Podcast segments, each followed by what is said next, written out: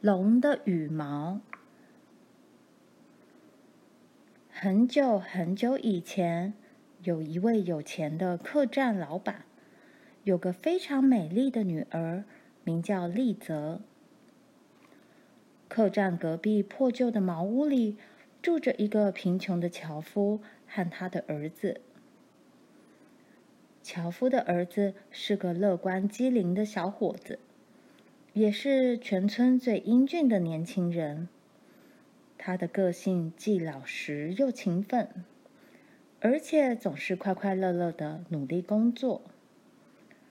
然而，每当他看见丽泽，脑中总是一片空白，眼神也会失去原本的光彩。丽泽也喜欢樵夫的儿子。可惜他却是个穷光蛋。丽泽生怕若是要求父亲让他们结婚，一定会遭到拒绝。可是不试试看的话，又怎么会知道结果呢？于是他鼓起勇气去征求父亲的同意。客栈老板听了非常生气，心想：女儿真是个傻瓜。他残酷的嘲笑樵夫的儿子，对他说：“穷小子，如果你要娶我的女儿，必须先到黑暗森林里找到那只恶龙，从它身上拔下三根金羽毛给我。”年轻人接受了挑战，尽管他早就知道这个恶龙有多么可怕。却仍然希望想出一些计谋来对付这只怪兽。于是他立刻启程，前往恶龙的城堡。他就在几个小时路程外的黑暗森林。儿子继续往前走，看到一大群人围绕着一棵苹果树，他好奇地问。这棵苹果树有什么特别的地方？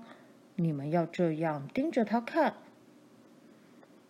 其中一个人回答：“是呀，这棵树若是看见处处都是富丽堂皇的景象，不禁感到瞠目结舌。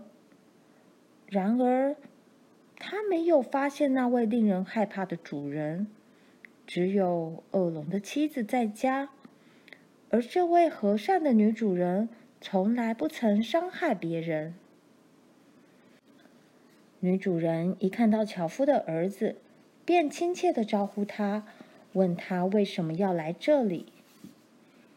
年轻人说出自己的困难，还有关于悲伤老人、苹果树以及老渔夫的遭遇。女主人说。没有人可以跟恶龙说上话。龙很快进入梦乡，发出隆隆的鼾声。他的妻子从恶龙身上拔下一根金羽毛，交给躲在床下的年轻人。恶龙醒了过来，生气地大喊：“是谁那么大胆，在我身上又拉又扯？”不要生气嘛，妻子立刻回答：“我是在睡梦中不小心才这么做的。我梦见一位老先生，他有个卧病在床的女儿，到底要怎么做才能好起来呢？啊，要恢复健康的吗，也赠送许多金银珠宝作为回报。”接着，年轻人回到悲伤老人的房子。老人带他来到女儿的床边。年轻人指着床底说：“只要把藏在里头的圣饼拿走，你的女儿就会恢复健康。”父女俩听了都很高兴，于是也将自己的财富分送给年轻人。最后，樵夫的儿子终于回到家乡。最高兴的人就属丽泽了。他与心爱的年轻人重逢，视线根本无法从他身上移开。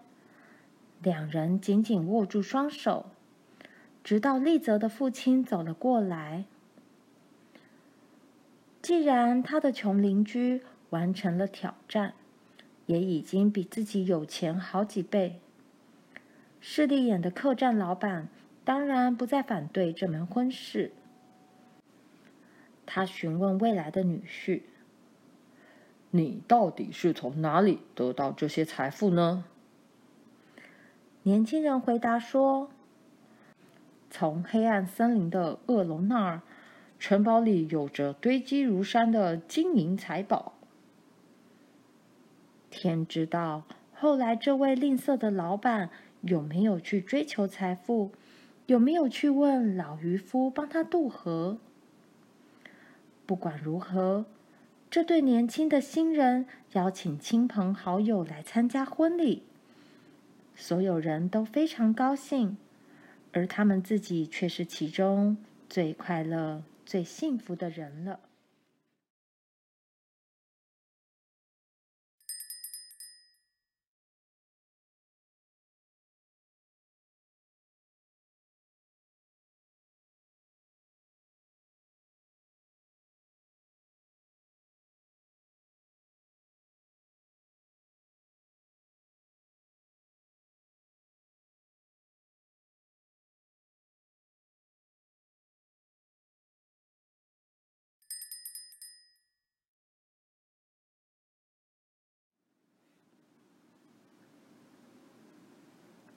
龙的羽毛。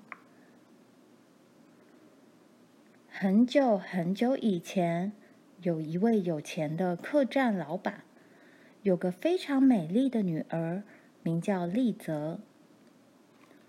客栈隔壁破旧的茅屋里，住着一个贫穷的樵夫和他的儿子。樵夫的儿子是个乐观机灵的小伙子。也是全村最英俊的年轻人。他的个性既老实又勤奋，而且总是快快乐乐的努力工作。然而，每当他看见丽泽，脑中总是一片空白，眼神也会失去原本的光彩。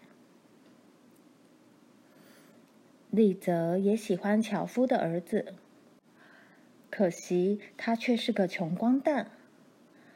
丽泽生怕若是要求父亲让他们结婚，一定会遭到拒绝。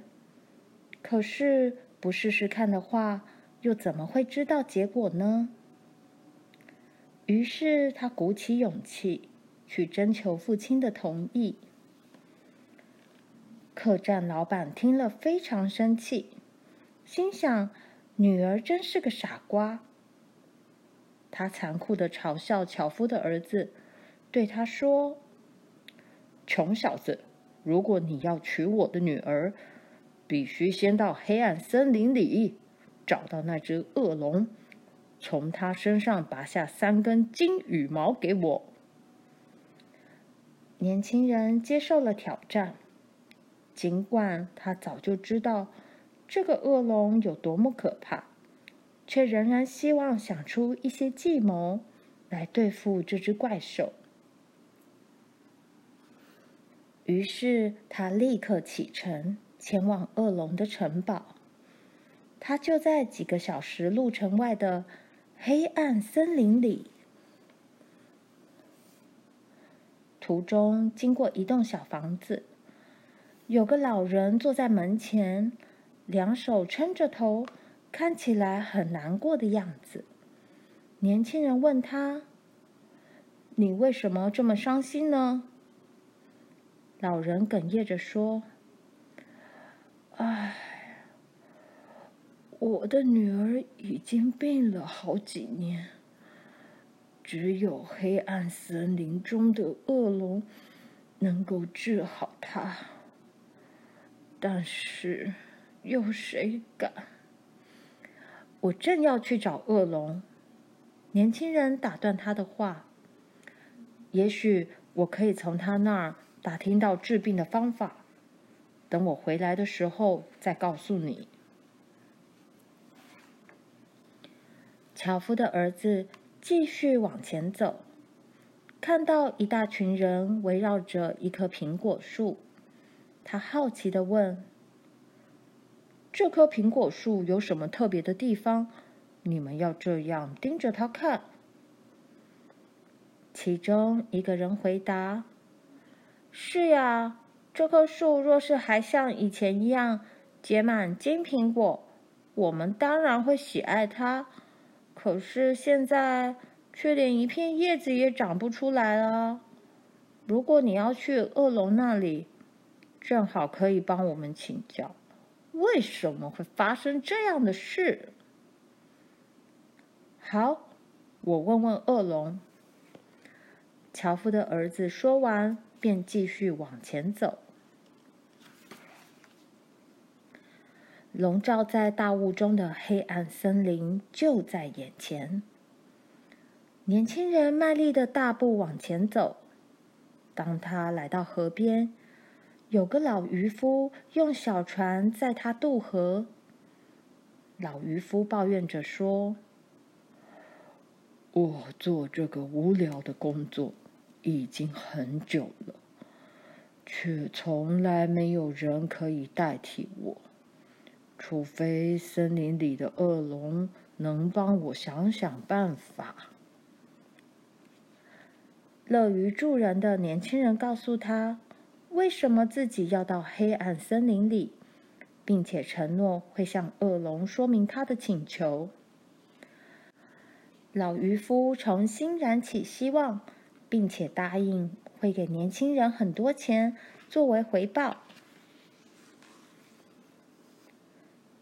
年轻人很快找到恶龙的城堡，他走进里面，看见处处都是富丽堂皇的景象，不禁感到瞠目结舌。然而，他没有发现那位令人害怕的主人，只有恶龙的妻子在家。而这位和善的女主人从来不曾伤害别人。女主人一看到樵夫的儿子，便亲切地招呼他，问他为什么要来这里。年轻人说出自己的困难，还有关于悲伤老人、苹果树以及老渔夫的遭遇。女主人说。没有人可以跟恶龙说上话，他会吃掉所有靠近他的人。但是，如果你愿意的话，可以躲在卧房的床下，张开耳朵仔细听。我会问问丈夫那些你想知道的事情。当天深夜，城堡的主人回来了。而且他相当生气，比平常还要怒气冲天。恶龙才进到卧房，马上四处张望，然后怀疑的大叫：“我闻到了，我闻到人类的气味！”女主人又哄又骗的讨好：“哦，没有啊，根本没有人来过这里。”渐渐的，恶龙终于平静下来。过了一会儿，他们上床睡觉。恶龙很快进入梦乡，发出隆隆的鼾声。他的妻子从恶龙身上拔下一根金羽毛，交给躲在床下的年轻人。恶龙醒了过来，生气的大喊。是谁那么大胆，在我身上又拉又扯？不要生气嘛！妻子立刻回答：“我是在睡梦中不小心才这么做的。我梦见一位老先生，他有个卧病在床的女儿，到底要怎么做才能好起来呢？”啊！要恢复健康的话，必须先把藏在他床底下的圣饼拿走。”恶龙说完，又呼呼睡着了。稍后，恶龙的妻子拔下第二根金羽毛，迅速交给正在偷听的年轻人。恶龙火冒三丈的问：“是谁又在我身上拉拉扯扯的？”妻子说：“别这样嚷嚷！我梦见一棵本来会长出金苹果的苹果树，现在却什么也长不出来。我真想知道，到底要怎么做才能让它再长出金苹果？”有条蛇一直啃咬着树根，必须把蛇给挖出来。恶龙半梦半醒的喃喃自语。最后，妻子再次从他身上拔下第三根金羽毛。这时，恶龙已经忍无可忍，从床上跳起来，大叫。到底是谁一直在我身上又拉又扯？妻子一把拉住他，哀求着说：“不要生气嘛！我梦见一个老渔夫，他一辈子都在渡人过河，永远不得清闲。”老渔夫只要把船桨交给第一个来找他的人，然后逃跑就好了。那个笨老头！恶龙大声地说：“现在不要再吵我了，不然就把你碎尸万段。”说完，恶龙又沉沉入睡。年轻人利用这个机会，轻轻溜出房门，带着三根金羽毛，踏上归途。樵夫的儿子再度来到河边，他告诉老渔夫：“先将我载到对岸再说。”年轻人一上岸，立刻转告恶龙的建议：“下次。”要是再有人渡河，你只要把船桨交到他的手中，就可以获得自由了。老渔夫听了非常高兴，送给年轻人许多财富。年轻人继续往回走，遇到仍旧聚集在苹果树旁的那些人，他带领大家。一起从树根里把那条蛇挖出来，树枝上立即冒出鲜绿的嫩芽，并且渐渐长满金色的苹果。大家为了感谢年轻人的帮忙，也赠送许多金银珠宝作为回报。接着，年轻人回到悲伤老人的房子。老人带他来到女儿的床边。年轻人指着床底说：“只要把藏在里头的圣饼拿走，你的女儿就会恢复健康。”父女俩听了都很高兴，于是也将自己的财富分送给年轻人。最后，樵夫的儿子终于回到家乡。最高兴的人就属丽泽了。他与心爱的年轻人重逢，视线根本无法从他身上移开。两人紧紧握住双手，直到丽泽的父亲走了过来。既然他的穷邻居完成了挑战，也已经比自己有钱好几倍，势利眼的客栈老板。当然不再反对这门婚事。他询问未来的女婿：“你到底是从哪里得到这些财富呢？”年轻人回答说：“从黑暗森林的恶龙那儿城堡里有着堆积如山的金银财宝。天知道，后来这位吝啬的老板有没有去追求财富，有没有去问老渔夫帮他渡河？